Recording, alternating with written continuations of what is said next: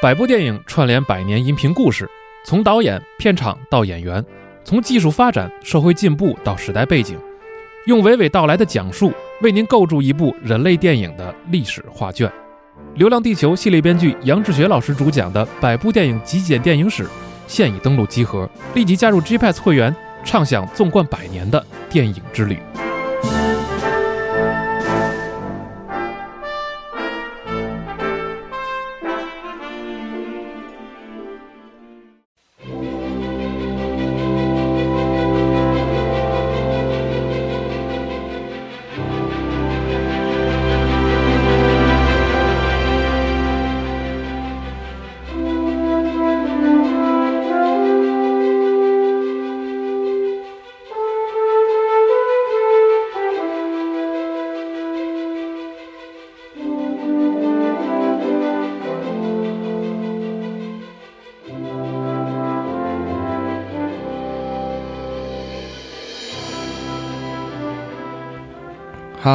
亲爱的听众朋友们，大家好啊！欢迎收听兴起的加流。这一期节目会是我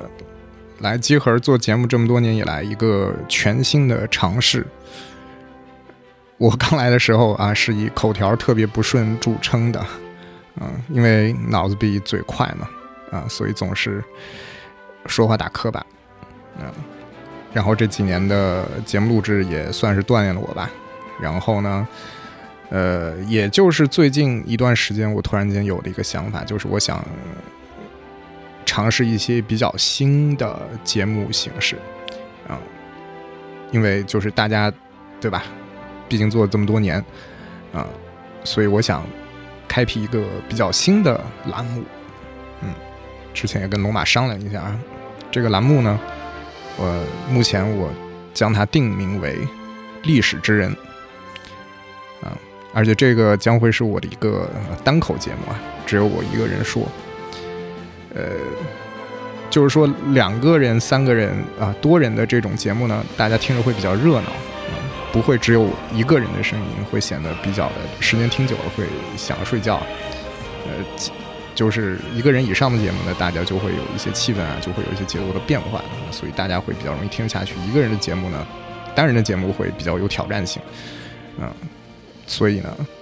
但是呢，我还是觉得单一个人的节目，单人的节目单口，它的结构性会比较的流畅，它会比较的完整，它会比较的线性，啊，整个的节奏都是由呃主创一个人来把握的，所以呢，也许会有一种大家。听有声书的感觉，就是那种线性的在看一个杂志的感觉。呃，我想呢，就是想要通过这样的一个形式来做历史之人这样的一个专题。那么所谓的历史之人呢，就是说，那就是呃，大家可能会想到那本书啊，那个福山那本啊，什么历史的终结和最后之人啊，对，确实我就把。这这个书名的前面两个字和最后两个字给 串一块就变成历史之人了，因为，呃，在英语里面，大家会比较喜欢表达 “man of 什么什么什么”，对吧？“man of war”，“man of history”。呃，在这种情况下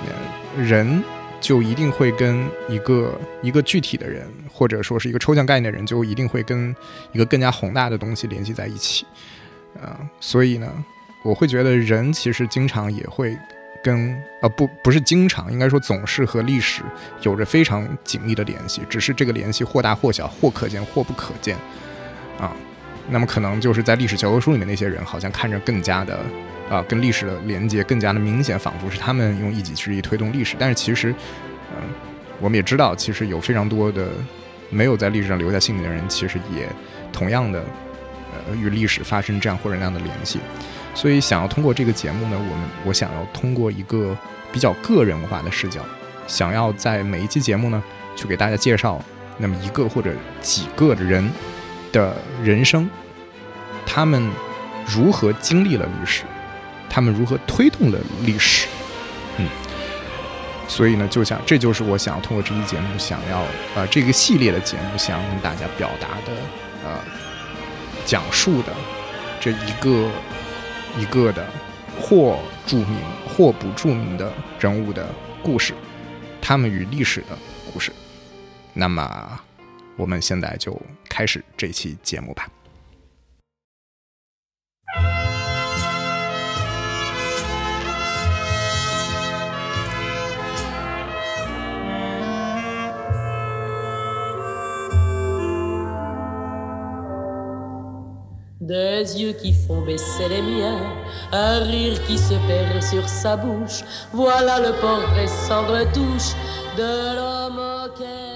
一八七四年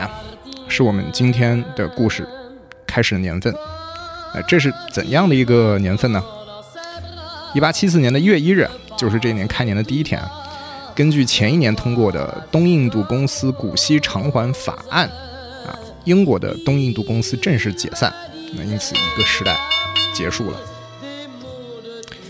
在一八七四年的四月十五日啊，在法国巴黎的这个拉法叶路六十一号，也就是一个著名的摄影家、热气球驾驶员叫纳达尔啊，他在沙龙里办了一个画展。这个画展里面呢，展出了有三十几位艺术家的两百多件的作品啊，门票售价一法郎啊。当天大概就第一天就来了四千名观众。那么这四千人里面就有一位记者，以及评论家叫路易勒罗伊。啊，他看完展之后呢，回家就开始啊，刷刷刷开始写，然后呢，就把这个稿子交给了他供职的这个讽刺画刊，叫 Le s h a h i f a h i 啊，而就在十天后，也就是四月二十五日啊，这个 Le s h a h i f a h i 也登出了呃勒罗伊的这篇雄文。他的文中说啊，他说印象啊。可不得叫印象吗？我这么自言自语着，他的确给我留下了印象，所以这幅画里边肯定有印象。多么的自由，多么的举重若轻，墙纸的设计草稿的完成度都要比这幅海景图要高啊！没错，他说的是这个克劳德·莫奈的印象日出，而这篇评论文章的标题啊，也叫做《印象派的展览》。啊这一年也被视为印象派的诞生之年，呃，路易·路罗伊也歪打正着的，因为命名了印象主义而青史留名。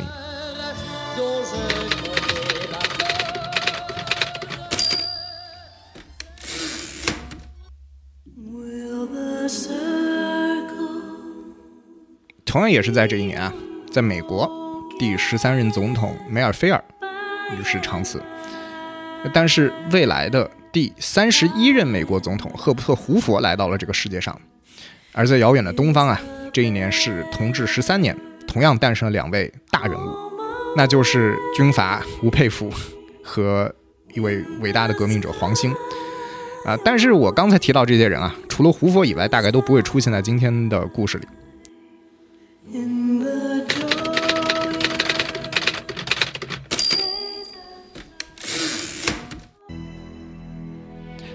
我们要把视线啊拉到一八七四年的十一月，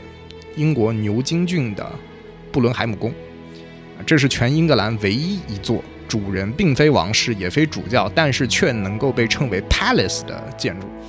啊，这也彰显了其主人马尔波罗公爵。Duke of Marlborough，呃所在的家族的历史功勋以及政治地位。因为呢，在两百多年前啊，第一任马尔波罗公爵在西班牙王位继承战争中间，与奥地利的欧根亲王携手大破法国巴伐利亚联军，太阳王路易十四称霸欧洲的梦想也随之破灭。而马尔波罗公爵也因此呢，在英国军事史上时常被与纳尔逊、威灵顿并列。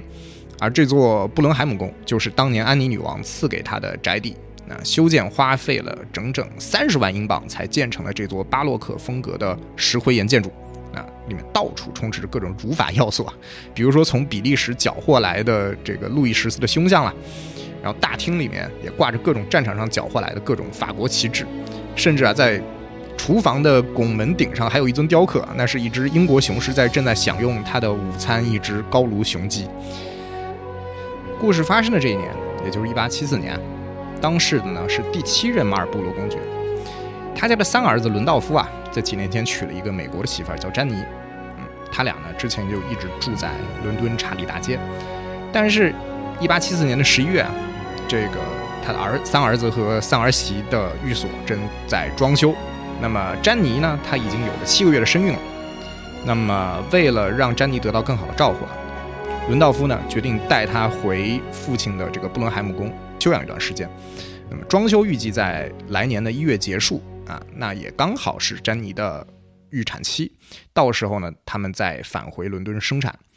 而这夫妻俩呢，也刚好可以享受一下这个贵族的乡间生活嘛。十月二十四日啊，这个夫妻俩一起参加了射击派对啊，打打野鸭、野鸡之类的。但是呢，詹妮却在这个时候摔了一跤，于是，一行人七手八脚的把孕妇扶上了马车。那车夫随即喊了一声“驾”，啊，马车开始晃这个布伦海姆赶。然而啊，这个乡间的道路崎岖不堪，这个詹妮大着肚子一直在车里颠簸啊，被晃得七荤八素。啊，四天后啊，也就是十一月二十八日周六夜里啊，詹妮感到了这种分娩的阵痛啊，感觉到快生了啊，大家赶紧把本地的医生给叫来了。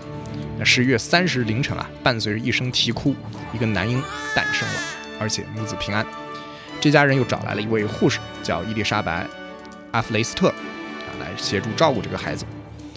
这个在马尔波罗公爵喜得孙子之后没过几天啊，接着又喜提了爱尔兰总督的任命，而三子伦道夫呢也被任命为他的私人文秘，于是三代同堂啊就春风得意地搬去了都柏林，在这里一待就是四年。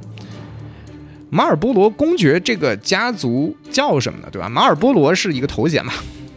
就是像什么温莎公爵什么，那是一个头衔，但他们总是有自己的姓的。他们这个姓叫什么？姓什么呢？他们姓斯宾塞丘吉尔，那这个出生于一八七四年底的男婴呢，也就被命名了为了温斯顿，他就是未来的温斯顿丘吉尔，也就是我们今天的主人公之一。时间过得飞快啊，转眼间就已经一八八九年了，小丘吉尔也十五岁了，呃，他有点这个问题少年的苗头。之前在上寄宿小学的时候呢，成绩平平，而且啊老不遵守纪律，让老师很是头疼。那在他前一年啊，他也就将将过了哈罗公学入学考试的分数线。但他进了哈罗公学以后啊，一切还是照旧啊。老师的评语就是啊，他经常上课迟到啊，做作业考试啊粗心大意。当然了，他也不是一无是处啊。这个他的语文课和历史课的表现就很不错，而且还写诗啊。哈罗公学的校刊还刊登了他写的诗，而且他在击剑比赛里面也能拿优胜啊。这个时候。他的老爸伦道夫啊，已经给他规划好了未来，要让他未来从军。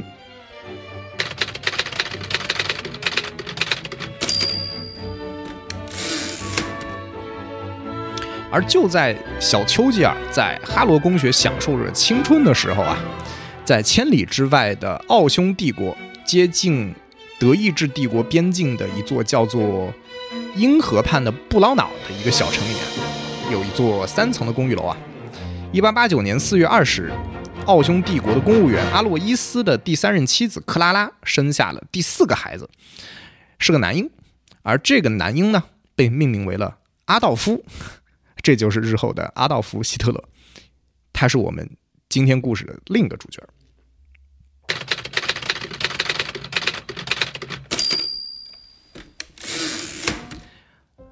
时间又过了六年，在一八九五年的一月，在英国啊。丘吉尔已经在鼎鼎大名的桑德赫斯特皇家军事学院完成了为期十五个月的军校教育啊，顺利的毕业了，获得了人生第一个军衔啊，隶属于英国陆军的王后第四亲卫骠骑兵团的少尉。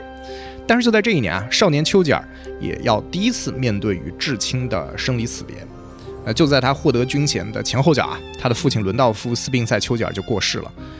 而在七月呢？他从他刚出生后就悉心照顾他的这个护士啊，大家还记得吗？就那个伊丽莎白·埃弗雷斯特，也快不行了啊。他当年赶忙从驻屯地阿尔德肖特赶去伦敦见了这位护士最后一面，然后就帮忙安排了他的葬礼。那在与这些告别完之后呢，那丘吉尔毕竟还是个少年人嘛，他还是想看看这个世界，也想见识一下战争。于是呢。求他的母亲动用关系把他派去了战争前线，于是，在这一年的秋天呢，啊，丘吉尔得偿所愿的去了趟古巴，经历了古巴独立战争。但丘吉尔加入的是这个西班牙这一边，结果可想而知，他被俘虏了好几次。他在古巴之后啊，又去了美国啊，别忘了他可是一半的美国人，他主要是在纽约和美国的爱尔兰裔的参议员威廉·库克兰待在一起，受到了后者很大的影响。期间，他对美国的印象也非常的不错。啊，那有些听众可能会问了，那丘吉尔他既然你都已经到了美国纽约了，那么不是有一个跟他出生同一年的未来的美国总统胡佛嘛？那胡佛这个时候在干嘛呢？那胡佛这一年呢，刚从斯坦福大学的地质学系毕业，并且要立志成为一个矿业地质学家。不过这个时候，美国的经济正在经历一场规模不大不小的经济危机，叫做1893年恐慌。所以呢，他开始啊，大学毕业了找不到工作，而且啊，他并不知道未来的自己啊。在进入白宫之后，会面对一场规模远胜于现在的世界性经济危机。不过，一八九五年的胡佛呢，最后还是在内华达山脉的矿坑里找到了一一些这个薪水啊，就聊胜于无的工作。最后呢，去了一家英国的矿业公司，叫比维克。那么，并在几年后啊，会去大清的天津附近的一家金矿任职，而且还会被义和团围困在天津城内一段时间。但但这都是后话了。啊，他也不是我们的主角啊。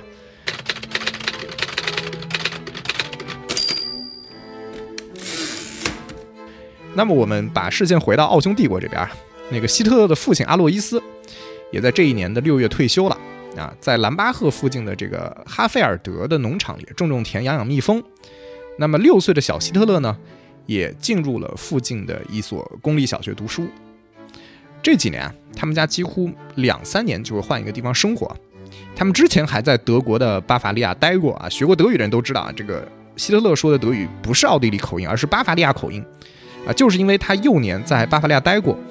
那而操着这样口音的希特勒回到了奥地利呢，很有可能就会被学校里的老师跟同学排挤啊。因此，希特勒在小学里面拒绝服从这个严苛的校规和老师的管教啊，这让他老爸非常恼火啊，在家经常不顾妻子的劝阻要殴打小希特勒。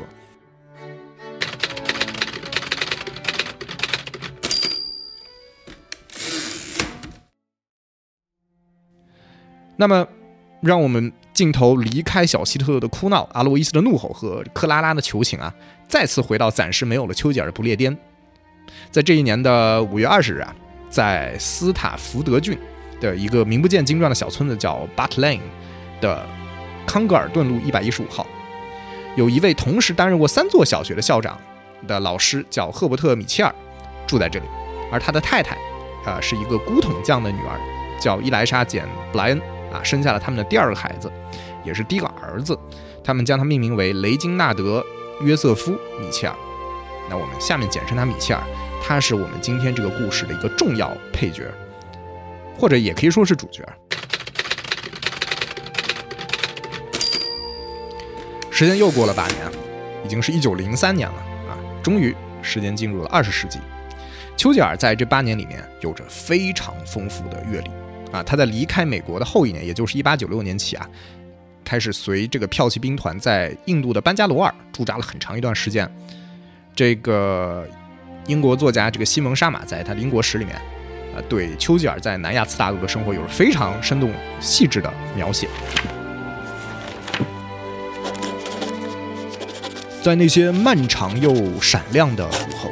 当他的同好们。在油腻的午餐和轻松的马球赛之间打着鼾，打发了那些百无聊赖的光阴的时候，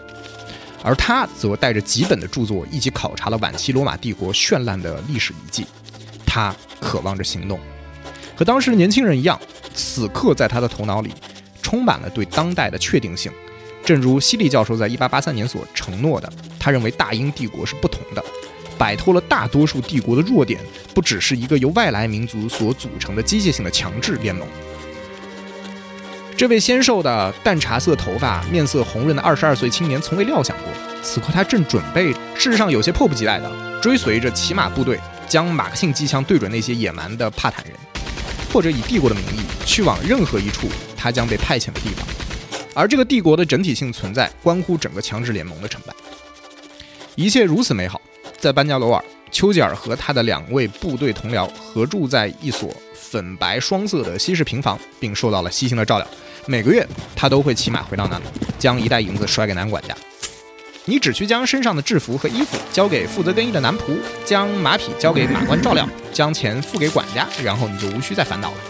这一点微薄的薪酬，在他们看来，已经是没有什么不能做的了。他们的有限世界只剩下你的平凡衣物，摆脱了漫长的时间，再没有辛劳困苦，王子也不会比我们活得更好。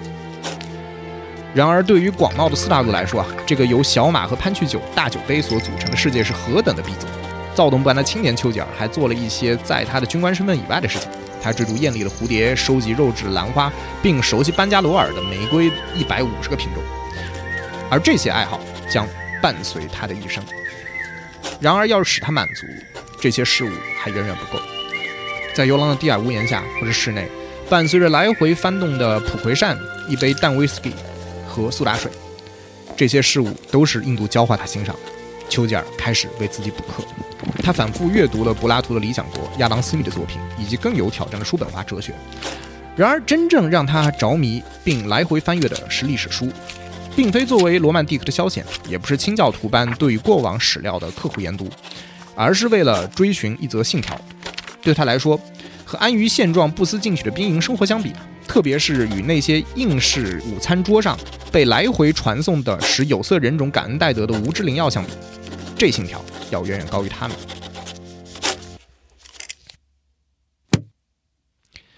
那丘吉尔他就在印度啊进入了某种啊这种智性开悟的状态，也开始从事军事以外的活动。一方面呢，他开始以战地记者身份呢为英国的报纸供稿啊，迈出了文字工作者的第一步。这也使得他在英国媒体界啊声名鹊起。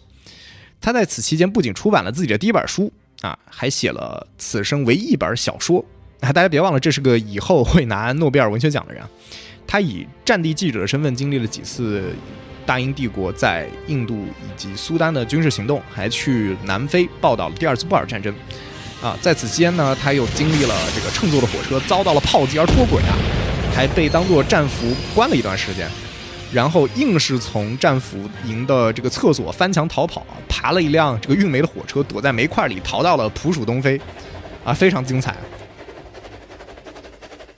那另一方面呢，他对于国会政治愈发的感兴趣了起来。啊，他在一九零零年就以二十五岁的年龄当选国会议员，然后呢就开始这个巡回演讲搞钱啊。他又去了趟他的第二故乡美国，见到了马克吐温，然后总统麦克金利和副总统老罗斯福。一九零一年啊，他收到了一家出版社给他寄来一本书啊，标题叫做《对于人类生活与思想上的机械和科学进步的反应和期望》啊。Anticipation on the reaction of mechanical and scientific progress upon human life and thought，啊，这本书里啊，这个作者呼吁英国人不要再受自己的历史拖累，而是要看向未来啊，将英国变成一个科学昌明的社会。而作者呢，正是已经发表了《世界大战》和《时间机器》的著名科幻作家、废编社社员、社会主义者 H.G. 威尔斯。那么丘吉尔立刻通过出版社给威尔斯写了一封长信啊，信里说。I read everything you write 啊，我读过你写的所有的东西。那两人的第二年第一次见面啊，从此啊关系就一直很不错。那丘吉尔不仅在政治观念上受到了威尔斯的一些影响，而在自己日后的演讲中间也会好几次化用威尔斯在小说中的词句。总之呢，在一九零三年啊，丘吉尔已经作为保守党代表在英国国会下议院崭露头角，而他的演讲才能啊尤其卓越。他都不属于大家想象的那种，就是口条贼溜的演说家。他甚至啊发现了自己致命的短板。嗯，他跟我差不多，就是他会打磕巴，但是他聪明的把自己的劣势转化为了优势。他一打磕巴，他就要停下来啊，给人一种他故意停顿的感觉，然后他就憋啊憋出一句妙语或者俏皮话啊，结果效果拔群啊，从贵族到老百姓都爱听他演说。但是呢，他对于保守党的立场啊也愈发的不满。并且开始与自由党愈发的接近，呃，投票的时候呢，也经常和保守党唱反调啊，反而去赞成对面自由党的议案。比如啊，他就非常反对英国保守党支持的贸易保护主义，啊，反对增加陆军军费，反对在南非引入中国的苦力，但却赞成自由党恢复工会合法权利的提案。他展现出了一种 英国式的那种矛盾啊。因为他的血统一部分来自于旧世界的旧贵族，那 另一部分来自于新世界的暴发户。那他这个日后的这个妻子啊，叫克拉门蒂娜，对他有句非常经典的评价。他说：“你必须要知道啊，温斯顿这一生从未坐过公交车，但这又不妨碍他会坐在四轮马车顶上参加游行，并且被工厂女孩团团围住。但之前投票给他的权贵们啊，以及这个保守党内的人士开始对这个刺头的这个不满，也同样这个与日俱增。那党组织也正式通知他说，不会再支持他参加下一次的英国国会大选。对啊，那你天天在国会里跟我唱反调，我还支持你参加大选来继续跟我们唱反调吗？那么他温斯顿·丘吉尔与保守党的矛盾一触即发。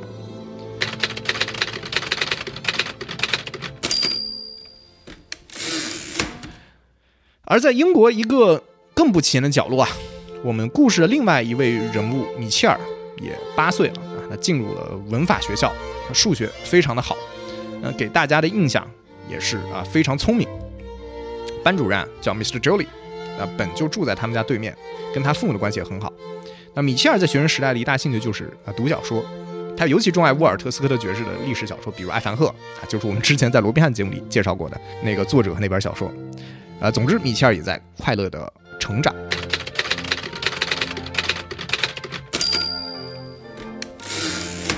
而在奥匈帝国这边厢啊，这个阿道夫·希特勒这几年日子却并不快乐。他快乐过吗？他好像就没有快乐过。这一九零零年的时候，他的亲弟弟埃德蒙就因为麻疹过世了。啊，希特勒从此性情大变。啊，原本还很外放自信的性格，这个突然就阴郁了起来。不过，呃，他的倔脾气倒是一如往常啊。在此期间，他跟很多奥地利的年轻人一样，有着非常强的这个德意志民族主义倾向，对于哈布斯堡王朝治下的多民族的奥匈帝国非常的厌恶，而对俾斯麦当朝的德意志第二帝国却十分的向往。因此啊，在任何场合，比如学校，都特别不屑于去唱奥匈帝国的国歌，叫帝皇颂，而只唱隔壁德意志第二帝国的这个德意志之歌。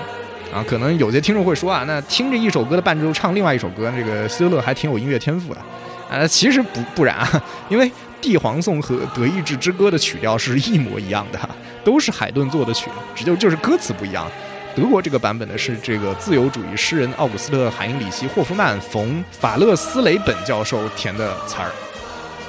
希特勒他想要学艺术，但是呢，他的父亲阿洛伊斯希望儿子能够继承自己在海关的事业。于是不顾他的想法，把他送去了临时的叫 Hill School，好像是这么发音的吧，就类似于专科学校之类的。他多年以后在我的奋斗里说啊，他自从进了那所学校啊，就故意不好好学习，因为他就是要让他父亲觉得啊，你儿子根本不适合这条路啊，然后就放弃说，哎，那算了，你去学艺术吧。但然而啊，希特勒最终等来的却不是他父亲态度转变，而是一九零三年一月三日父亲的离世。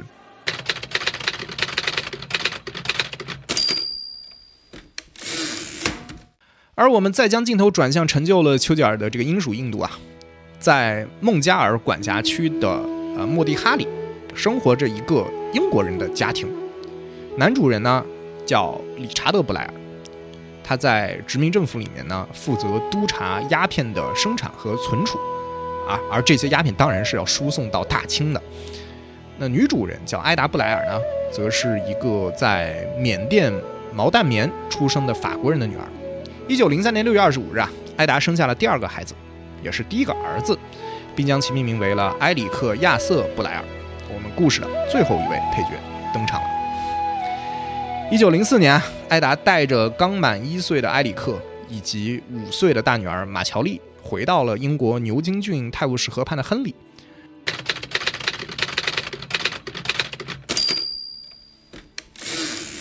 他们并不知道，他们前脚刚在牛津郡落下。六十公里以外的这个伦敦的国会大厦里呢，年轻的丘吉尔终于和保守党翻脸了。此前对他还抱有厚望的保守党首相叫亚瑟·贝尔福，率领这个保守党一众前排的议员，在丘吉尔他还在下议院演讲的时候集体离席，这是一个非常严重的信号。那么而丘吉尔他也终于在五月三十一日还以颜色，他。反对保守党试图限制犹太人移民到英国而提出的这个叫《一九零四年外国人法案》，在多日鏖战之后呢，他在五月三十二日这一天，所以穿堂过市，叫 cross the floor，离开了保守党人这一侧的席位，走到了对面自由党的这一侧，挑了张座位坐了下来。啊，在英国这种形式的议会里面呢，这意味着你公然退出了保守党，加入了自由党啊，就直接只要你做了这个行为，我们就会这么认定。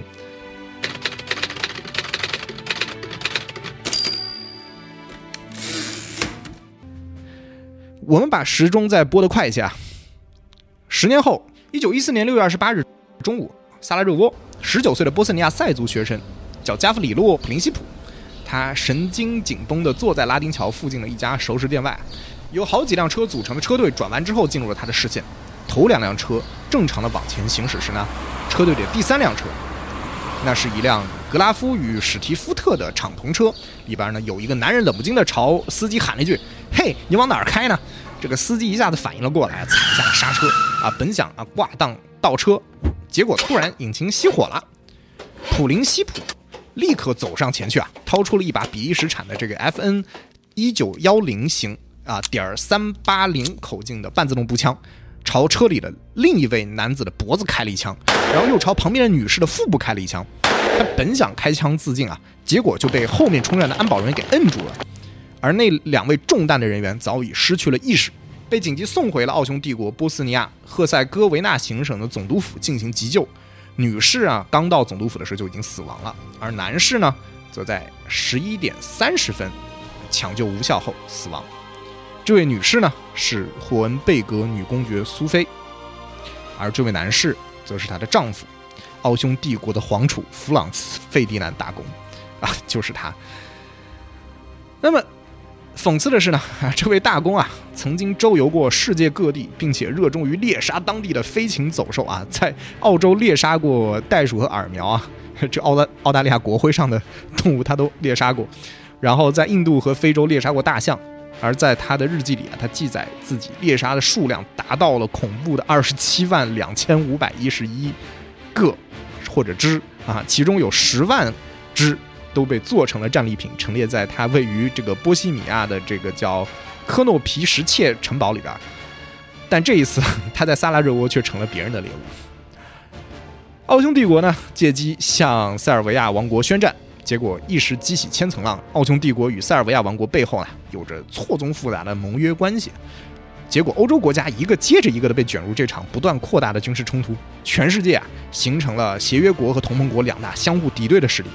呃，第一次世界大战终于全面爆发啊！这场撼动了整个欧洲乃至世界的战争，毫无疑问对我们故事的四位角色的人生都造成了巨大的影响。只是当时他们只知道这就是大战 The Great War，一场宣称是要终结所有战争的战争。他们并不知道，这只是规模相对较小的一次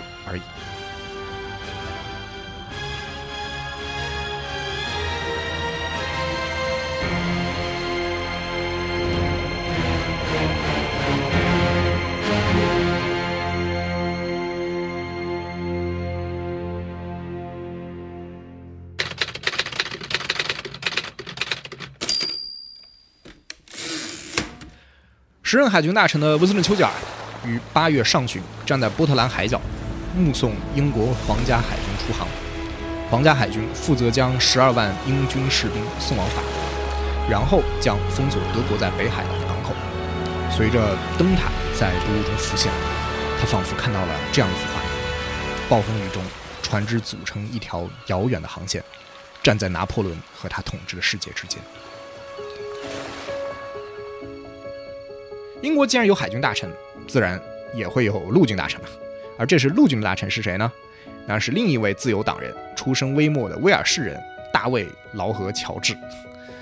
丘吉尔与劳合乔治啊结识多年，惺惺相惜啊。西蒙沙马就说啊，他说这两个男人背景不同，但是他们很快认识到彼此志趣相投，两个人都燃烧着个人的野心，都奔波采取行动对付敌人。在议会战术和公开演讲中，劳和乔治更是老师，而丘吉尔只是学生。温斯顿有一种嘟囔和咆哮的倾向，劳和乔治则使人自我毁灭。丘吉尔在下议院会抬高声调，劳和乔治确保软化他，显示其合理性。但是作为政治双簧啊，他们是无与伦比的，一把锤子和一把匕首。那从丘吉尔1904年倒戈向自由党啊，到一战爆发的这个十年间啊，他的政治生涯就一直顺风顺水啊。也做了非常多的实事。那他和劳合乔治在这个内阁大力推行社会改革，主持通过一系列甚至对今天都有影响的法案啊，比如什么八小时工作制啊、最低工资标准啦，那工人有权享有午餐、晚餐的这个休息时间啦，以及这个政府部分资助的这个失业保险啦啊这些事情。一九一零年，他又被升任为了内政大臣。他在任上呢，又推进了监狱制度的改革。一九一一年十月，他又改任海军大臣。他自此呢，便以德国为假想敌，开始整备皇家海军。啊，当德国在一九一二年通过最后一条海军法，并以此为契机提高战舰产量之后呢，丘吉尔也发誓说啊，德国人每造一艘新战舰，英国就要造两艘。他提高了海军士官的待遇，提升了这个潜水艇的产量，并且非常重视新成立的这个皇家海军航空队，并且鼓励他们试验新的战术和机型。他还第一次命名了叫水上飞机 （seaplane） 这一概念，并且下了一百架的订单。啊，这段时期，他对于刚在人类战争史上出现的空战开始有了比较全面的了解。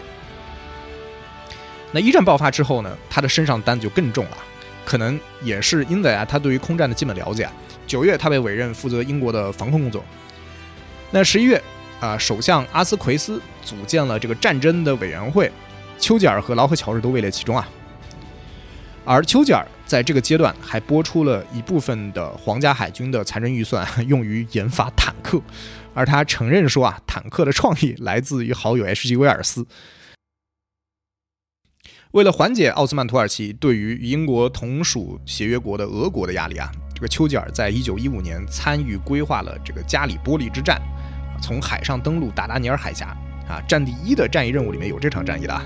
啊，结果他就在那里遭遇了大败，澳大利亚和新西兰军团死伤惨重啊，在国会这个保守党可算逮着机会了嘛，开始对丘吉尔兴师问罪。五月，首相阿斯奎斯迫于形势啊，必须要和国会里的这些保守党组建联合政府。那你猜保守党会跟自由党提什么条件呢？保守党要清算那些一九零四年跟他们作对的人，那首当其冲当然就是丘吉尔了。那丘吉尔因此呢就就被撤掉了这个海军大臣的职务，然后被安排了一个闲差啊，叫兰开斯特郡大臣。就兰开斯特郡大臣，就就真的就是一个对吧？就是从一个基本上就就相当于贬官了吧。这基本就是就算是丘吉尔从政乃至出政以来第一次吃瘪，他一下子就陷入了这个消沉啊，终日在他弟弟家的这个花园里踱步啊，直到有一天他看到了自己的弟媳在花园里画水彩，当他拿过画笔的时候呢，他获得了拯救，他就说：“病态的压抑感离我远去，我抓住最大的一支画笔，狂暴愤怒地落在我的敌人的身上。”啊，但是想要彻底脱离窘境，他必须主动做些什么。于是呢，他以四十岁出头的年纪，主动参军入伍，加入了西线作战的第二掷弹兵亲卫营。一九一六年一月，被临时晋升为了中校啊，指挥第六皇家苏格兰随发枪营啊，开拔至了比利时前线的这个普罗斯塔，在泥泞的战壕里承受了德军三个月的炮击。而丘吉尔待到第三天就已经开始给妻子写信了，他说：“我们已经完成了在战壕里的头一个四十八小时。”早晨被我花在厕所里和一个热水浴，设计的有一些糟糕的沟渠线，沿着德国人夺取的其他旧战线的废墟而建，污物和垃圾随处可见，坟墓散乱的建于防御之内，脚和衣服上到处都是土水淤泥，呼啸的子弹越过头顶，在这一幕幕不断的伴奏中，在炫目的月光下，巨大的蝙蝠部队划过。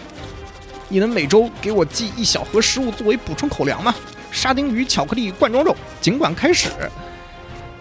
你知道做一个重要人物是什么感觉吗？在这个伟大的军队里，每一百个人有九十九个人必须对我出毛行礼，替我亲吻林道夫、戴安娜和那金色的萨拉。啊，丘吉尔倒也不是矫情啊，他的确有一颗离死神特别近啊。他有一次去拜访同样在部队服役的他的堂兄啊，是第九任马尔波罗公爵，结果有一枚流线弹呢，就砸在了他俩之间的空地上。到了这一年的五月啊，第六皇家苏格兰随发枪营啊被并入了英国陆军第十五师，那，他也获准离开了前线。他一回到英国呢，就开始在下议院中间活跃啊，新的提案基本上都和战争相关啊，比如他呼吁也对爱尔兰人进行征兵，啊，为军人配备钢盔，尽管还是有保守党人揪着加里波利之战的事情不放啊，但丘吉尔在达达尼尔调查委员会前慷慨陈词啊，委员会的最终调查结果认为啊，这场战役的失利不是丘吉尔的个人责任。到了一九一六年的十月，首相阿斯奎斯卸任啊，由劳合乔治接任。一九一七年七月，丘吉尔就被这位老朋友任命为了军需大臣。那丘吉尔主导研发的坦克啊，也被最终投入了战场。在十月的这个康布雷战役中间，让英军将战线往外推了五英里，这个同盟国部队在前所未见的钢铁巨兽的轰鸣中间落荒而逃。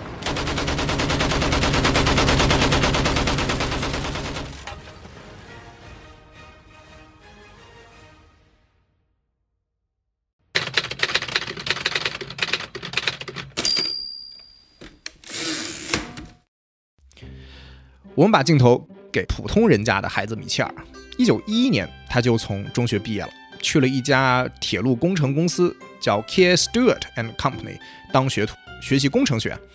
他每天都要穿着工装啊，带着一个装着午饭的这个搪瓷杯啊，早上跟他的工友搭这个有轨电车去引擎车间上班，晚上回家的时候呢，手啊工装上都沾满了油污啊。一个刚从学校里出来的小伙子哪会喜欢这种生活？你说对不对？他于是呢跟自己老爸抗议，他老爸答复说：“You will go, my lad, and you will like it。”那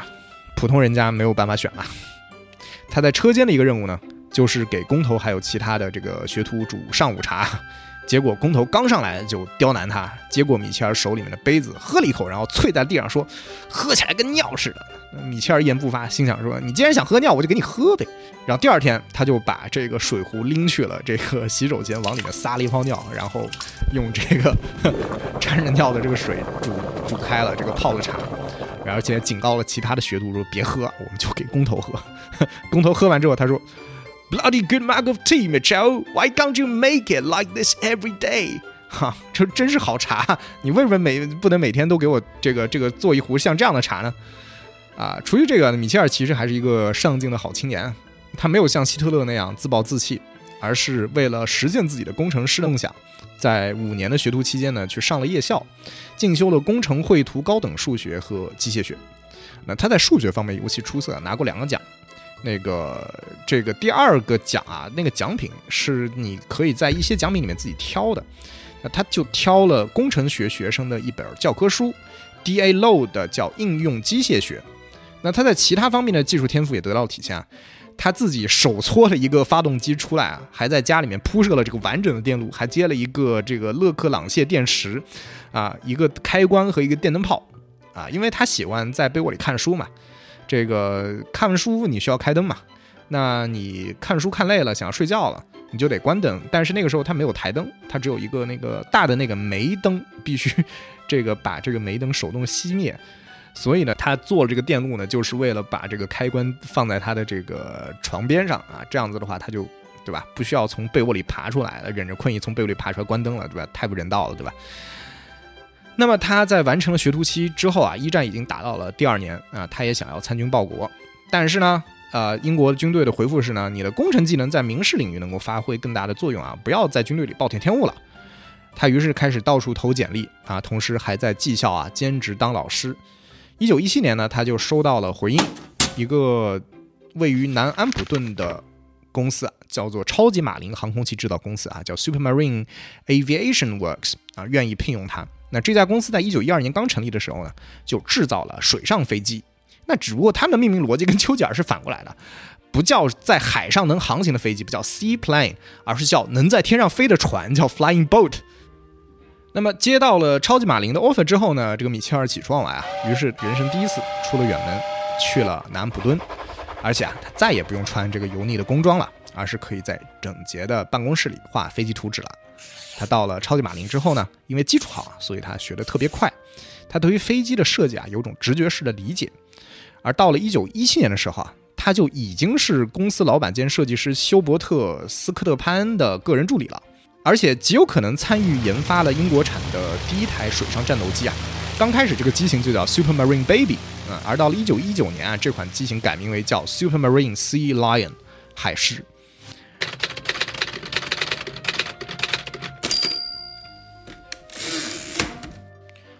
而另外一位出生于印度殖民地的英国普通人家小孩啊，埃里克·亚瑟·布莱尔啊，他们家在一战前小搬离自家。于是呢，一九一四年夏天啊，十一岁的布莱尔认识了一位当地的小女孩，叫杰辛莎。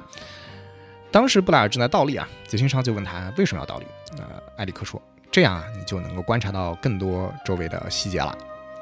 那么这一男一女两个小孩有着非常多的共同兴趣，他们一起读诗写诗，而且啊，都梦想着有朝一日能考入牛津大学并成为作家。而布莱尔还说啊，他希望能写一本风格接近于丘吉尔的朋友写 H.G. 威尔斯的现代乌托邦《A Modern Utopia》这样的书。那除此以外呢，他们两家的兄弟姐妹也经常在乡间一起钓鱼观鸟。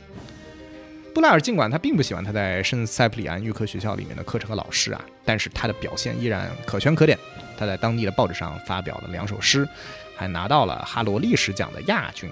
啊，并靠此啊取得了去威灵顿公学和伊顿公学的奖学金和机会，那二挑一嘛。一九一七年五月，他正式在伊顿公学入学，并且呢，所谓仪式性的 遭到了学长的殴打。但是呢，他还是比在圣塞普里安上学的时候开心。他仍然定期呢给杰辛莎写信，分享自己的生活。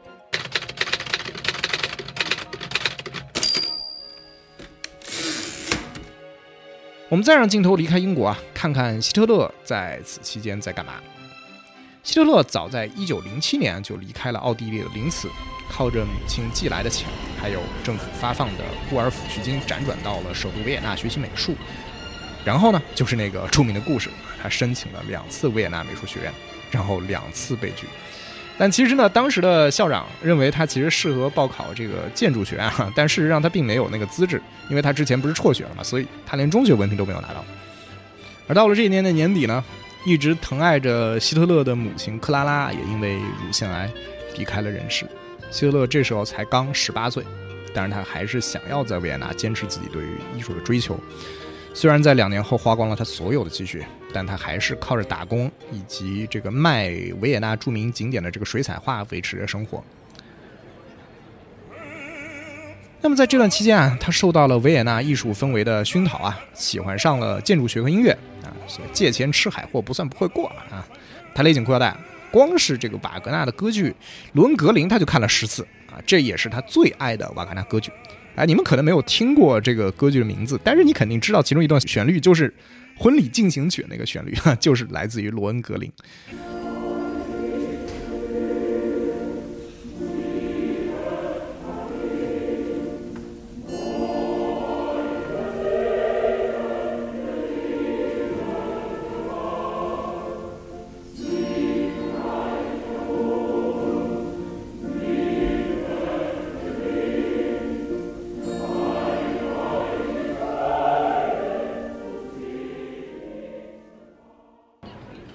但这座城市啊，维也纳给他的影响也不全是好的，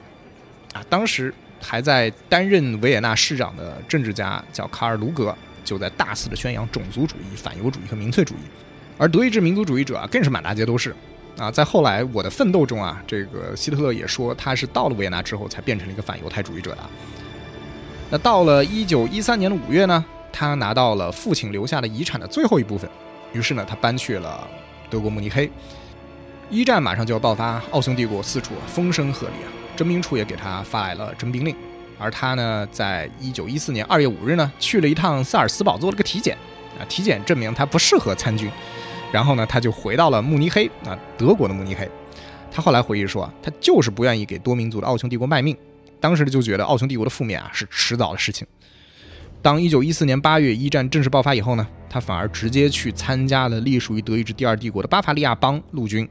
而巴伐利亚邦陆军呢，似乎在手续上出了一点纰漏，哈，没有发现这个希特勒竟然是一个奥地利公民，结果就把他给征召入伍了。他被划到了巴伐利亚预备步兵第十六师，啊，在德意志第二帝国的旗帜下，在西线的法国与比利时战场作战。而他是负责传达命令的传令兵。他参过第一次伊普尔战役、索姆河战役、阿拉斯战役、帕森达勒战役，但他至少一半的时间其实都留在总部。等着上级给他下达命令，而他也发挥了他的美术生的专长啊，开始为军队的报纸画漫画以及示意图。一九一六年十月呢，他在索姆河战役中的左腿负伤，在医院里面躺了两个月。那一九一八年十月十五日啊，他因为吸入了芥子气，导致了暂时性的失明，又被送进了医院。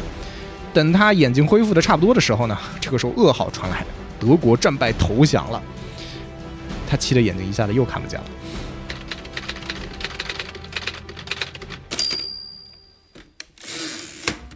而在英国这边厢啊，虽然其所在的协约国是赢了，但是按照 H.G. 威尔斯的回忆啊，英国的民众也没有很开心啊。街上有大量的学生、儿童、老年人和后方的士兵，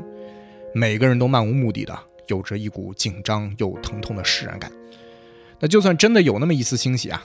但也已经被疲惫和悲伤给压倒了。人们想笑，想要哭泣，可都不能做到。还有一些人回忆呢，街上的男男女女都怀疑的面面相觑啊，没人喜极而泣的说我们赢了，而只有人说啊，战争结束了。英国有七十万军人阵亡，一百五十万人受伤，三十万名儿童失去了父母中的一方。啊，年轻一代有十分之一的人死了啊，包括这个诗人鲁德亚德·吉柏林的儿子啊。有一部就是《哈利波特》的那个演员啊，丹尼尔·雷德克里夫演的主演的电影，还有那个后面那个呃了不起的盖茨比那个演 Daisy 的那个凯瑞·莫瑞甘，他们他演的就是哈利波特那个角色的姐姐，也是那个吉柏林的女儿啊。那那部电影叫《My My Boy Jack》，就是大家可以去看那部片子，就是讲的吉柏林跟他儿子故事。那除了这个吉柏林之外，还有，当然还有托尔金，他的几个高中同学，对吧？托尔金是因为战场战壕热，然后被送送回了这个后方的。一九一八年底到一九四零年这二十多年的时间啊，在历史上被称为战间期，叫 Interwar Period，就是两场大战之间的喘息嘛。那当然，对于当时人来说啊，至少对英国人来说，他们只是单纯的觉得这是一个战后的新世界、新时代，是一种新常态、新秩序。但是他没有料想到，这只是短暂的喘息。在劳合乔治他联合政府的主导下，一九一八年，英国三十岁以上的妇女终于有了投票权，而二十一岁的男性也被视为成年，也拥有了投票权。全国范围内呢，工资得到了规范，养老金增加了一倍，失业保险基本覆盖了英国所有的劳动人口。这个时候的英国看起来和故事刚开始的英国已经完全不一样了。但是呢，丘吉尔仍然保持着警觉，也保持着忙碌。他在国会啊呼吁要让铁路国有化啊，限制财阀垄断啊，税制实施改革，并要求组建国联来避免未来的战争。一九一九年一月，劳合乔治又让丘吉尔去了战争部，叫 War Office，让他兼任陆军大臣和空军大臣。那他作为空军大臣啊，他特别想要学习开飞机，但是他太太担心安全问题，勒令他不许进入飞机的驾驶舱。而作为陆军大臣啊，他负责让军人复员，但他说服了劳合乔治，保留了一百万人规模的部队驻守在德国和法国之间的莱茵河流域。而当时呢，正在召开巴黎和会啊，战胜国正摩拳擦掌的想要对这个战败国上下其手，而丘吉尔则反对对德国进行过分严苛的惩罚措施。他说啊，但凡会致使德国广大工人阶级群众陷入不得不贱卖自己的劳动力或沦为奴仆的这个举措时呢，他都举双手反对。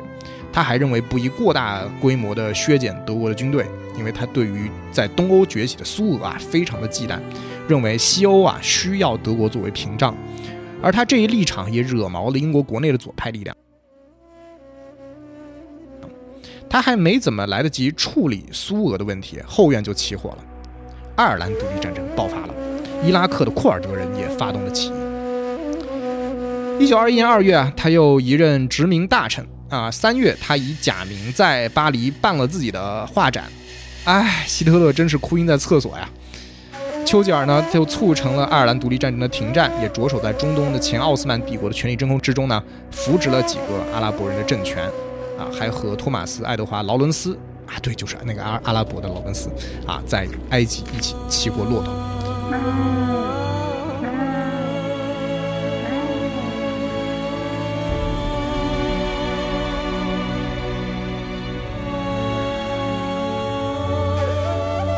然而，到了一九二二年的十月呢，丘吉尔刚做完阑尾切除术，劳合乔治的联合政府就解体了。而丘吉尔他自己啊，也在大选中丢掉了国会议员的席位，之后他两年都没有能够回归国会。终于呢，到了一九二四年的五月，在时隔整整二十年之后呢，他再次出现在了保守党的党内会议之中。那保守党党魁斯坦利·鲍德温宽容的态度接纳了他。而这个时候呢，丘吉尔已经年过半百了，那归来还是少年了。他回到国会后呢，被鲍德温委任为了财政大臣。他不顾诸多经济学家反对，恢复了英镑的金本位，最终导致了通货紧缩。英国的工业品啊，在国际市场上一下子就贵了，就没什么人买了。然后呢，工厂和矿井就开始裁员，造船业的失业率甚至达到百分之三十，最终爆发了一九二六年的总罢工。丘吉尔最后还是凭借他出色的这个指挥调度能力啊，让这场罢工在九天之内结束啊。尽管工人阶级的境遇啊，并没有从根本上得到改善。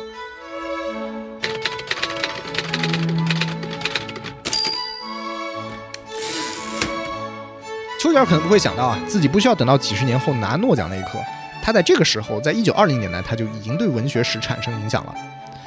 在临近一九二一年的时候啊，那位出生在印度的普通人家孩子布莱尔，大家还记得他吗？他快要从伊顿公学毕业了啊。然而他在学业上的成绩不太好，所以呢，不太可能赢得任何大学的奖学金。而英国对中国的鸦片出口早就已经结束了，也就是说呢，他父亲啊早就已经退休了，每年就拿四百英镑的退休金啊，不可能。供布莱尔自费去读大学啊，于是呢，全家都觉得让布莱尔去报考殖民地的帝国警察部，啊，是一个比较好的选择。于是布莱尔在一九二一年底从伊顿毕业之后没多久啊，就去参加了考试，并且顺利通过，在被录取二十六个人中间名列第七。而他选择去他母亲的出生地缅甸的毛淡棉当警察，而据说呢，他在出发前试图。让他的青梅竹马杰辛莎啊，就是那个小女孩，跟他一起私奔去缅甸，结果不但遭到了杰辛莎的拒绝，还把两个人的关系彻底闹僵了。布莱尔到了缅甸之后啊，他就一度负责一个二十万人的辖区，他的缅甸语说的贼溜啊，然后也开始续起了他标志性的八字胡。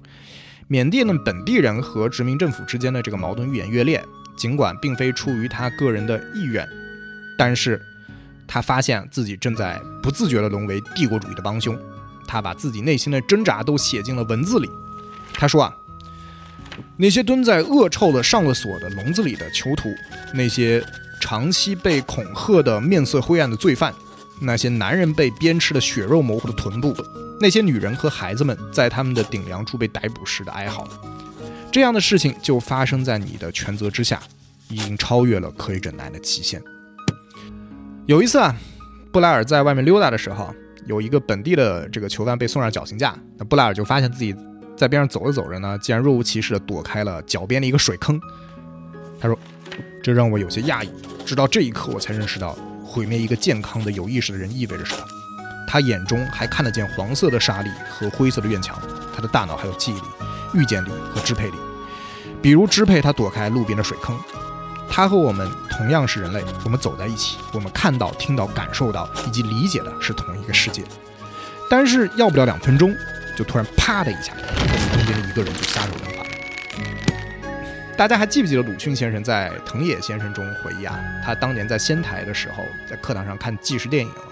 看到了日俄战争期间呢，日方处决中国间谍，周边的中国百姓却在鼓掌叫万岁的这个场景，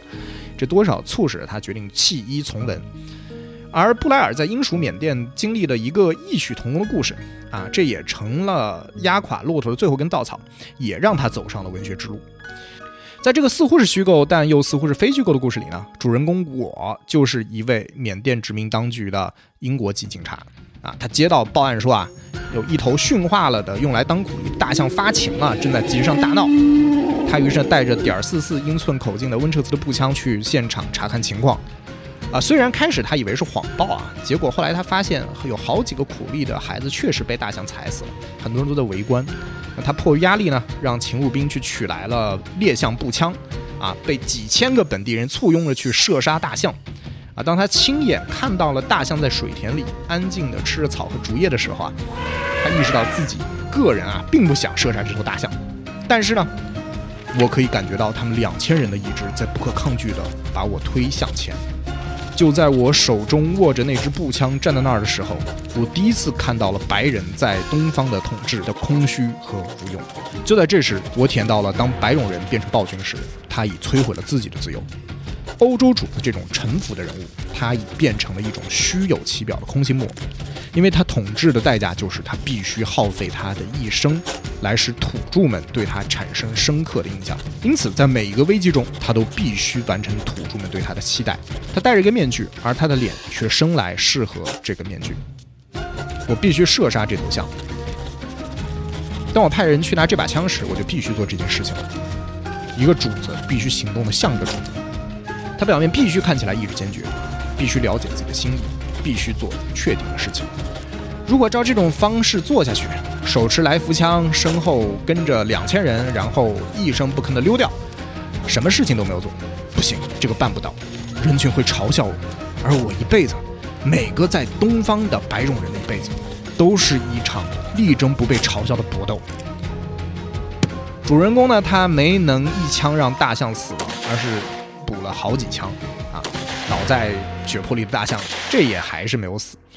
他并没有像弗朗茨·费迪南大公那样兴致勃勃地倒下的这个大象前面拍照留念，更不可能把大象做成战利品运回自己的家里面展示，而是呢良心不安的当即离开了现场。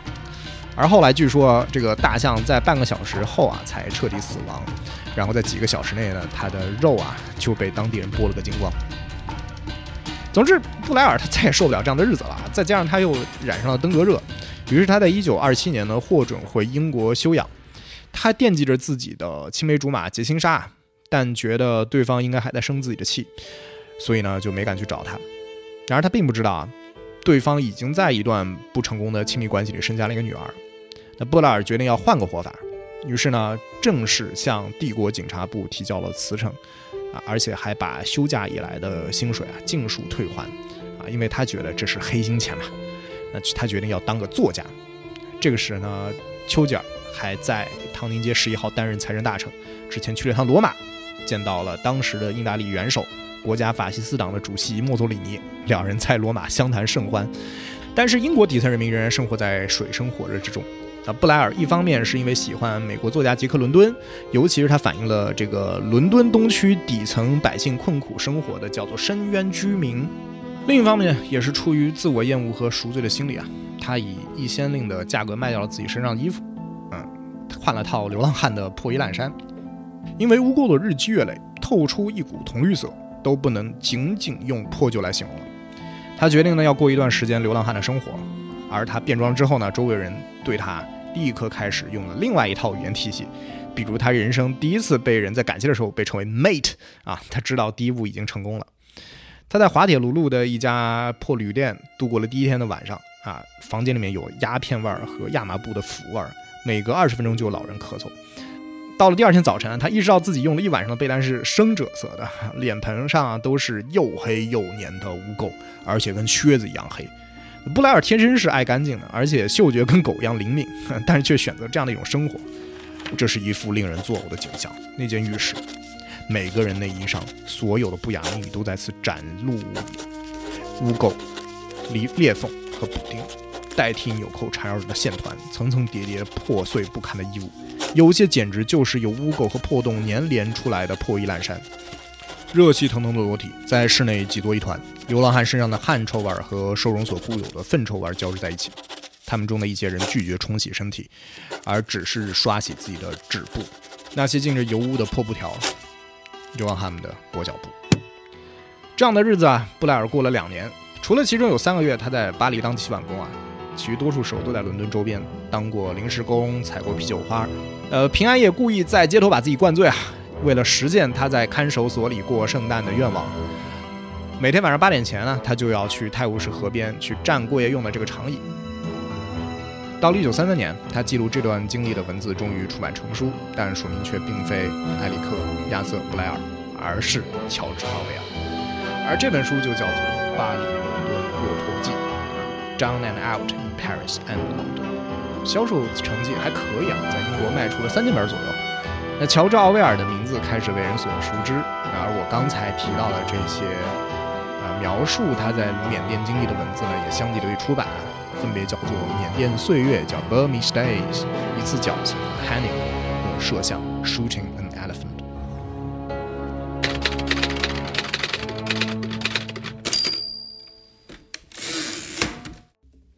而另一位普通人家的孩子米切尔呢，则过得顺风顺水。他在一战结束后的一九一九年夏天呢，就开始接手刚离任的总设计师威廉·哈格里夫斯，由六位绘图员和一位文艺组成的团队，并且在一九二一年啊，就以二十六岁的年纪成为了超级玛丽的总设计师。一九二三年与公司新签订了长达十年的合同，更是他对于公司重要性的证明。他终于可以衣锦还乡，与相恋多年的比他大十一岁的女友成婚。啊，当年啊，他收到超级马林聘书的时候，犹豫的主要原因啊，就是不愿意离开自己的恋人太远。但世上安得两全法，不负如来不负卿啊！但现在他终于还是有了两全法，在事业有了起色之后呢，仍然不忘初心，与爱人步入了婚姻的殿堂。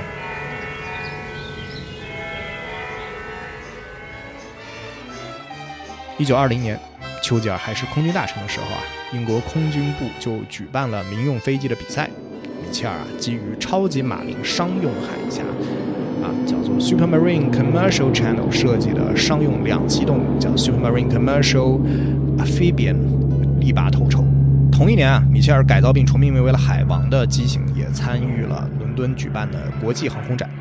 英国空军部自此就开始重视这家公司，并且时常下订单。那米切尔啊，也在设计师的岗位上尽情地发挥着自己的创造力。那在一九二零年到一九三六年之间啊，他一共设计了二十四款飞机。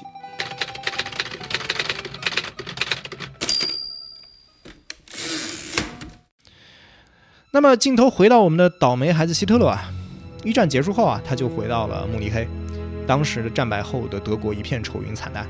丘吉尔宽容处理德国的主张，并未得到巴黎和会战胜国政要的采纳，仇恨的种子啊，也在德国人的心目中间种下了。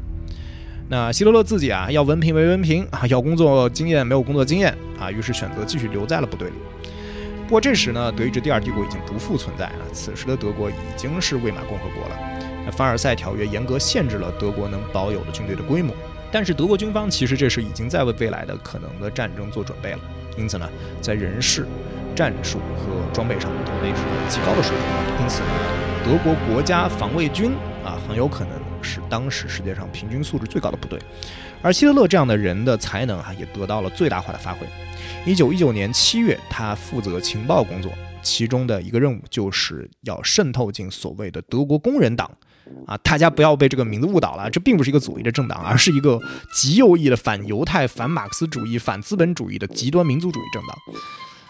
在一九一九年的九月十二日啊，希特勒假装以普通平民的身份参加了德国工人党的会议。席间，一位叫做鲍曼的大学教授对会议上的观点提出了异议。那希特勒直接站起来啊，和他辩论了起来，展现出了卓越的技巧感染力。而根据他日后的《我的奋斗》里回忆啊，当时鲍曼像丧家之犬一样狼狈地逃出去了。而党主席安东·德莱克斯勒啊，也因此注意到了希特勒。啊，会后呢，给了他一本自己撰写的小册子，叫做《我的政治觉醒》。啊，这对希特勒的政治观造成了决定性的影响啊。他在当月写给别人的信中明确说，他认为政府当前的目标应当是坚决除掉所有的犹太人啊。这也是目前已知的最早的希特勒对于犹太人问题的书面论述。那么，在军队上级的授意下呢，这个希特勒申请加入了德国工人党啊，一周之内啊，申请就通过了，编号是五五啊，呃，不是真的有这么多党员，而是这些这个德国工人党希望给人一种他们党员很多的假象，编号都是从五百开始算的，所以可能希特勒也就是第五十五个人吧。那么希特勒他在党内结识了诗人、剧作家以及建党元老之一，叫做迪特里希·埃卡特。那么后者也因此成为了希特勒的良师益友，并将希特勒引荐给了慕尼黑的同温层。那么德国工人党，为了增加自身的影响力啊，将名字改成了国家社会主义德意志劳工党，那么简称就是纳粹。而希特勒则设计了新的党旗，就是红底白星黑万字。一九二零年三月三十一日啊。希特勒从德国国家防卫军退伍，专心发展纳粹党啊，也算是这个假戏真做了。而到了一九二一年的二月啊，他在进行公开演说的时候呢，已经有了不下六千名听众。他宣扬要废除凡尔赛条约，也大肆攻击犹太人和共产党。而他也成为了纳粹的脸面人物。在一系列党内斗争后呢，他以五百三十三票赞成、一票反对的成绩取代了德莱克斯勒，成为了党主席。纳粹的党员数量开始激增啊，不少军政要员也入党了，比如一战帝国空军的王牌飞行员，红男爵名下第一战斗机联队的最后一任指挥官赫尔曼·戈林，比如国防军中尉恩斯特·罗姆，罗姆还为希特勒组建了冲锋队啊，充当打手的角色。一九二三年，希特勒在德军一战元勋埃里希·鲁登道夫的援助下，仿效墨索里尼在意大利领导国家法西斯党的向罗马进军的模式。发动了著名的啤酒馆政变。一九二三年十一月八日啊，巴伐利亚实际上的一把手古斯塔夫·冯·卡尔在慕尼黑的贝格劳凯勒啤酒馆，面对三千名左右的听众进行演讲，来宣传自己的政策。结果，希特勒、戈林和冲锋队冲入现场，希特勒拔枪朝天花板射击，宣称民族革命已经爆发，他打算和鲁登道夫组建新政府。第一天，纳粹成功控制了当地的警察局和驻军。第二天，当希特勒和支持者向巴伐利亚战争部进军，想要推翻巴伐利亚邦政府的时候啊，卡尔已经夺回了军警的控制权，最终扑灭了政变。纳粹党在巴伐利亚境内被正式取缔。希特勒逃回友人家中啊，但两年后就被叛国罪的名义逮捕，并于次年的四月一日被法院判处了五年有期徒刑。结果刚过了八个月啊。他就被巴伐利亚邦的最高法院特赦出狱了。巴伐利亚邦政府啊，本来打算把希特勒驱逐回奥地利啊，但是奥地利联邦总理说啊，他已经在贵国的军队服过役了啊，入伍那一刻，他的奥地利公民身份已经作废了。希特勒他本人也在四月七日正式宣告放弃奥地利的国籍。八个月的牢狱生涯虽然不长，但是希特勒还是写完了《我的奋斗》的第一卷的绝大部分。后来作为两卷本发售啊，销量火爆，在一九二五年到一九三二年之间卖出了二十二万册。他出狱的时候呢，德国社会整体上也走出了一战的低谷期，经济开始复苏，阶级和族群仇恨也不像以前那样剧烈了。那希特勒老一套的那个煽动策略呢，不就显得不合时宜了吗？他在一九二五年一月四日，巴伐利亚邦总理海因里希·赫尔德的会面中间许诺，以后他会尊重巴伐利亚邦政府，只会以民主的方式参与政治。十二天之后呢，对纳粹党的取缔令也就取消了，希特勒开始重建纳粹，而势力进一步往德国北方扩展。希特勒他没有等太久，他的机会就来了。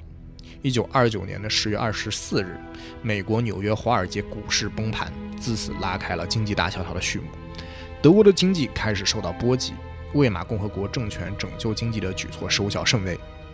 希勒开始煽动最受经济危机影响的农民、一战的老兵和中产阶级。一九三零年大选之时啊，纳粹赢得了百分之十八点三的选票，以及一百零七个国会席位，一跃成为德国国会第二大党。一九三零年九月二十五日啊，两名德国国防军士官因为违反禁令加入纳粹党而被起诉。希特勒出庭为被告作证，慷慨陈词，这也为他在军队中间赢得了大量的支持者。那一九三二年，希特勒宣布参选总统。一月二十七日，他在杜塞尔多夫的一家高级会所的演讲里，又为他赢得了当时德国最有影响力的实业资本家的支持。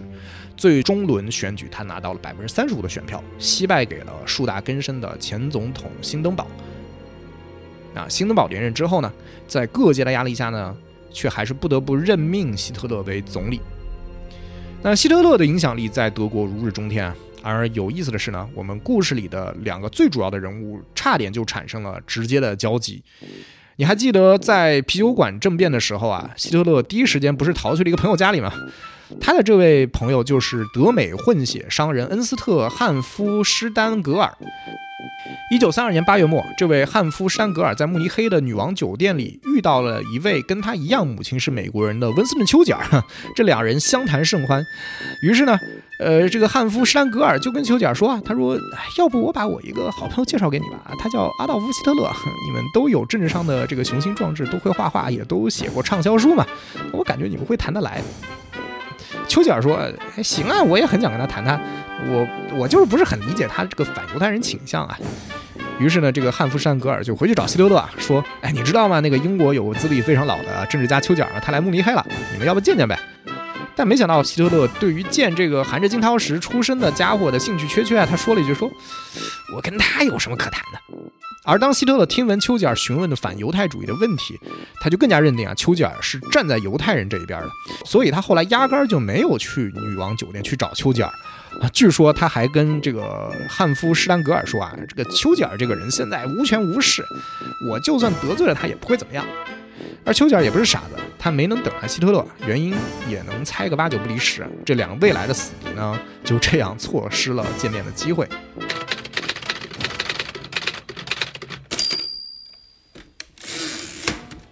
那为什么丘吉尔会在一九三二年八月末出现在慕尼黑的女王酒店呢？而且他是怎么会变得无权无势的呢？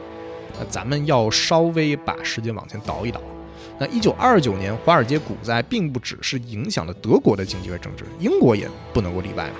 那在那一年大选中间呢，丘吉尔所在的保守党败给了左翼的工党。那丘吉尔虽然保住了议员的席位，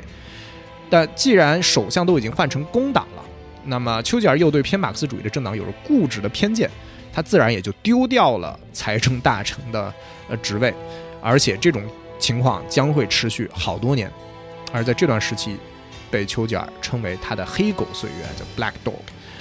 然后他再度陷入了抑郁，觉得自己在政治上的才能啊正在被白白浪费。他作为大臣的薪水没了，时间却多出来了。那么最合理的出路就是写作了嘛，反正他的书迄今为止销路都还不错嘛。既然前路不明朗。那不如回看来路，不回看不要紧他这一回看就往前追溯了两百多年。他则打算给他的祖先，就是第一任马尔波罗公爵约翰丘吉尔写一本传记。而当他做出这决定之后呢，他立即就以三百英镑的年薪聘用了当时刚在牛津拿到现代历史甲等学士学位、未来会成为著名历史学家的莫里斯·阿什利作为他的助理。那当时阿什利还在攻读博士学位，那一年三百英镑对于他来说肯定是一笔不小的收入了嘛。那虽然丘吉尔他自己呢不太看得上阿什利的这个社会主义倾向，但是呢却很看重他的这个文献搜索能力啊，让阿什利兼职帮自己搜集啊约翰丘吉尔相关的第一手的文献。那段时间，温斯顿丘吉尔就住在肯特郡的查特维尔庄园里，养着九个仆人、三个园丁、两个保姆和一个司机。当然还有研究助理阿什利和文密，那开销巨大，而且丘吉尔的脾气啊也越来越古怪，越来越不好相处了。那西蒙沙马详尽地描述了他的一天生活。他说：早晨长时间地躺在床上，裹着他金绿颜色的中国成衣，报纸周围夹杂着果酱和甜瓜。每日早晨开始，九根哈瓦那雪茄里的头一支。在早餐和午餐之间计划决定剩下的时间做什么。另一只雪茄，更多的 whisky 和水里的头一杯，相当油腻的午餐。随后一到两个小时的强制性的午睡，之后起床，面色红润，开始散步，兴致勃勃地像杜立德医生一样跟他的许多宠物交谈：猪、两只狮子狗、黑天鹅和鱼。游客列队参观最新的改进，或在马尔堡亭。俯瞰山毛榉、奶牛和朦胧的天际，沉思，然后是每日两次沐浴的第二次，晚饭前更衣，晚餐喝更多的香槟和红葡萄酒，之后一种令大多数人咂舌的方式，丘吉尔在晚上开始真正工作，在凌晨两三点结束，就是这样的作息贯穿了他的整个三十年代以及他的战争岁月。那一九三零年呢，丘吉尔的自传《我的前半生》My Early Life 出版了，销量非常的不错。但这时经济危机对于英国的影响开始越来越明显了，自传的版税仍然抵不上他一万两千英镑的亏空。啊，这一万两千英镑相当于今天的八十万七千一百二十英镑，大家可以自己算一算，那差不多人民币也八百多万了。那么，于是他开始在美国啊这个大萧条的起始地开始巡回演讲来赚钱，而跟他出生于同一年的胡佛啊，胡佛终于来了，此刻正在白宫的椭圆办公室里焦头烂额。丘吉尔他一定在美国的街头听到了这样的一首童谣啊，叫做 Mellon pulled the whistle, Hoover rang the bell, Wall Street gave the signal, and the country went to hell. 啊，是梅隆拉起汽笛，胡佛敲起钟，华尔街发出信号，美国往地狱里冲。那么十二月十三日啊，丘吉尔在纽约搭了辆车去探望友人，结果下了车穿过第五大道的时候，被一辆超速的汽车给撞倒了。丘吉尔头部就受了伤，还断了两根肋骨，后来还恶化成了神经炎。丘吉尔在休养期间呢，收到了从英国寄来的上千封慰问他的信函和电报，但是丘吉尔仍然有些心灰意冷。他回到英国之后呢，就专心写祖先的传记，然后呢，就在一九三二年寻访了约翰·丘吉尔两百多年前在欧洲大陆上战斗过的地方，从比利时、荷兰一路旅行到了德国，所以才遇到了汉弗施丹格尔，并且差点与希特勒会面。但是希特勒却嫌弃他无权无势啊，这话也只对了一半。希特勒这时还不知道的是啊，丘吉尔这个时候虽然的确没有任何议员以外的公职在身，但是他手里仍然掌握着重要的情报资源。因为当丘吉尔1929年从财政部长的位置上退下来之后呢，理论上啊，英国的情报部门就与他无关了。但是他的好友也是情报部门的主管，叫做戴斯蒙·莫顿。向当时工党的首相拉姆齐·麦克唐纳德请示啊，而这个首相的回复简单明确，Tell him whatever he wants to know, keep him informed。啊，就是丘吉尔他想知道什么，你就让他知道就行了。而且呢，之后的两任首相鲍德温以及张伯伦啊，都延续了这一政策。因此呢，丘吉尔对于国际形势的了解其实是相当充分的。而希特勒在一九三三年夺取了德国政权后呢，丘吉尔也将会是。那第一个警觉起来的英国人，希特勒祖国的风土好像也跟希特勒一样不怎么待见丘吉尔。那丘吉尔他在德国的时候，先是染上了伤寒，然后去奥地利的萨尔茨堡疗养了好几天，然后九月二十五日回到查德维尔庄园后继续写作。结果两天后在散步时啊，在德国染上了这个伤寒又复发了，他的溃疡开始流血，他直接晕厥了，被送去了伦敦的医院，住了一个月的院。保守党的会议也就错过了。但是这个时候啊。受到疾病困扰的不止丘吉尔一个人，病魔啊，最终也光顾了此前一直顺风顺水的这个普通人家的孩子米切尔，而且呢，米切尔的病情呢，也要比丘吉尔要严重的多。好，由于时间原因呢，我们这个历史之人的第一期的故事，我们先在这儿中断，然后呢，我们马上就会开始下一章的内容，我们下期再见。